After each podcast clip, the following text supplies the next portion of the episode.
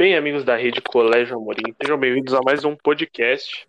É, hoje a gente vai falar um pouco para o professor Juliano, de Geografia, a gente vai falar um pouco sobre as empresas transnacionais brasileiras. Né? É, a Luna vai começar um pouco falando sobre a Natura, né, empresa de cosméticos e tal, e depois eu, Vinícius Bertoldo, vou falar um pouco sobre a Embraer, depois a Luísa falar um pouco sobre a Petrobras e para finalizar o Arthur vai falar um pouco sobre essa dia. Então, Luana, pode começar aí. A Natura foi fundada em 1969, aqui mesmo em São Paulo, pelo atual presidente Antônio Luiz da Cunha Seabra, com o intuito de vender produtos de cuidado pessoal que fossem fabricados de formas naturais e de alta qualidade. No ano de 1970, a Natura optou pela venda direta para viabilizar o crescimento da empresa, apoiando na força das relações pessoais.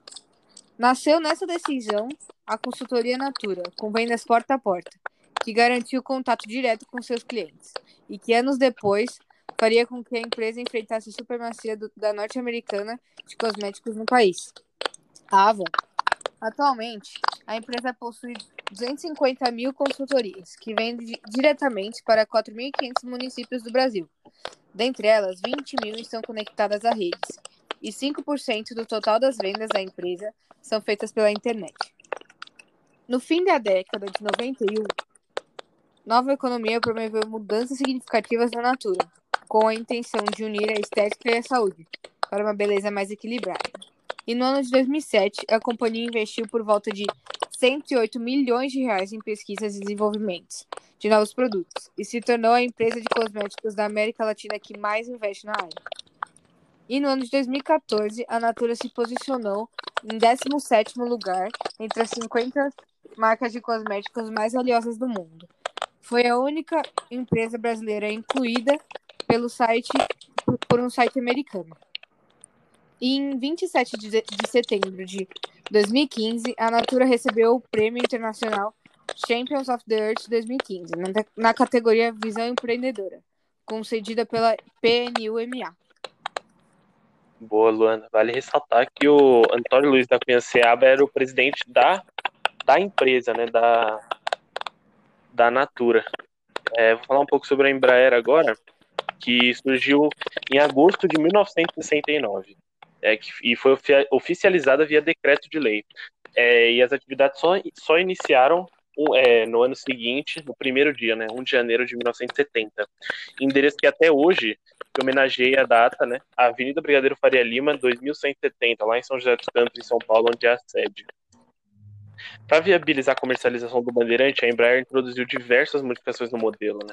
Depois delas, o avião trocou de código, recebeu a numeração MB-110, deixando os iniciais de MB-100 apenas para os primeiros três protótipos. A empresa tem sede no município de São José dos Campos, como eu já falei, interior do estado de São Paulo, e possui diversas unidades no Brasil e no exterior, inclusive joint, joint ventures na China e em Portugal. Quando se trata de aviões comerciais, os principais são os da família Embraer do 170 ao 195, que comportam de, 100, de 70 a 150 passageiros, mais ou menos. Né? São o Embraer 170, o Embraer 175, o 175 E2, o 190, o 190 E2, 195, 195 E2. É, e a família, essa família E2 começou a operar a partir de 2018.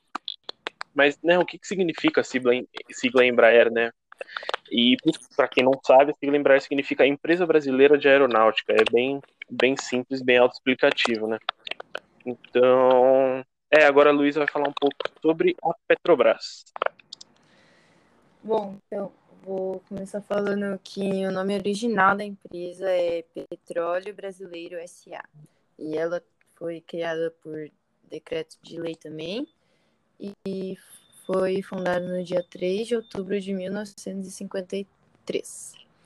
E pela lei, né, ela era tinha função de se responsabilizar pelo estudo, pela extração e o refino do petróleo e a distribuição também no país, né?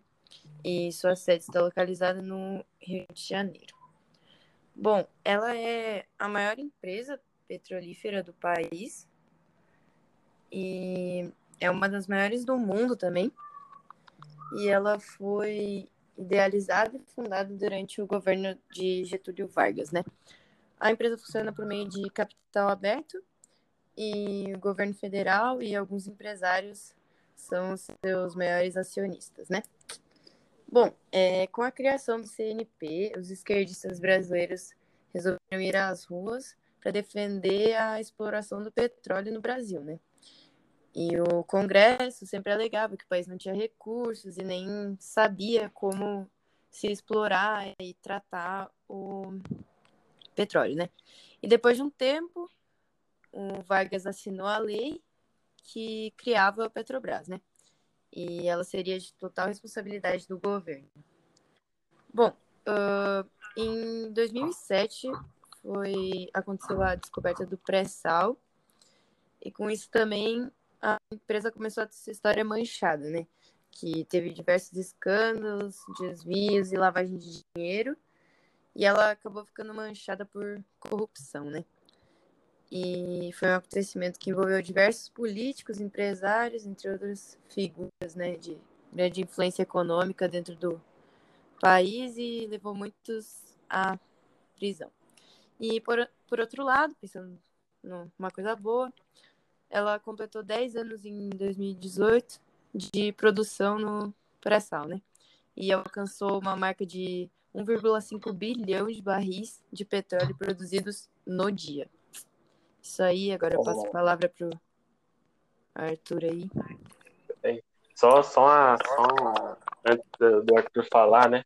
A Luísa falou que o nome da, da empresa Petróleo Brasileiro SA, e para quem não sabe, né, SA significa Sociedade Anônima, né, que é uma forma jurídica de constituição de empresas, na qual tipo, o capital social não se encontra atribuído a um nome específico, mas está dividido em ações que podem ser trans, transacionadas livremente, sem necessidade de escritura pública ou algo assim, entendeu? Só para conhecimento do grande público. E Arthur, pode, pode ir aí. Obrigado, agora vou falar um pouco sobre a Sadia. A Sadia, a é uma das marcas do, é, do Brasil Foods, uma produtora de alimentos frigoríficos do Brasil. Criada em 1944 por Atílio Fontana, em Concórdia, Santa Catarina, permaneceu por décadas uma empresa familiar, em franca expansão, fundando também uma corretora, a Concórdia, fundada com a Spinelli, hoje Necton. Uma, em uma empresa de transporte aéreo, a Transbrasil, falida em 2001.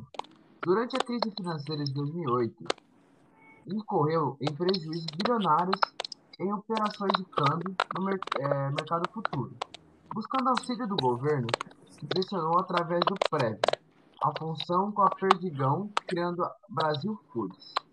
A Sadia foi fundada em 7 de junho de 1944, a partir da SA Indústrias e Comércio Concórdia, cujas iniciais SA e a palavra Concórdia dão nome a Sadia.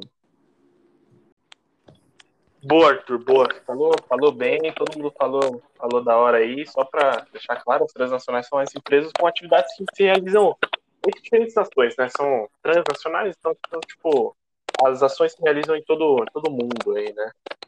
Então, alguém tem alguma palavra final aí, alguma coisa? Não, acho que é isso. É, acho que, acho que já foi, né? Então, é, é isso.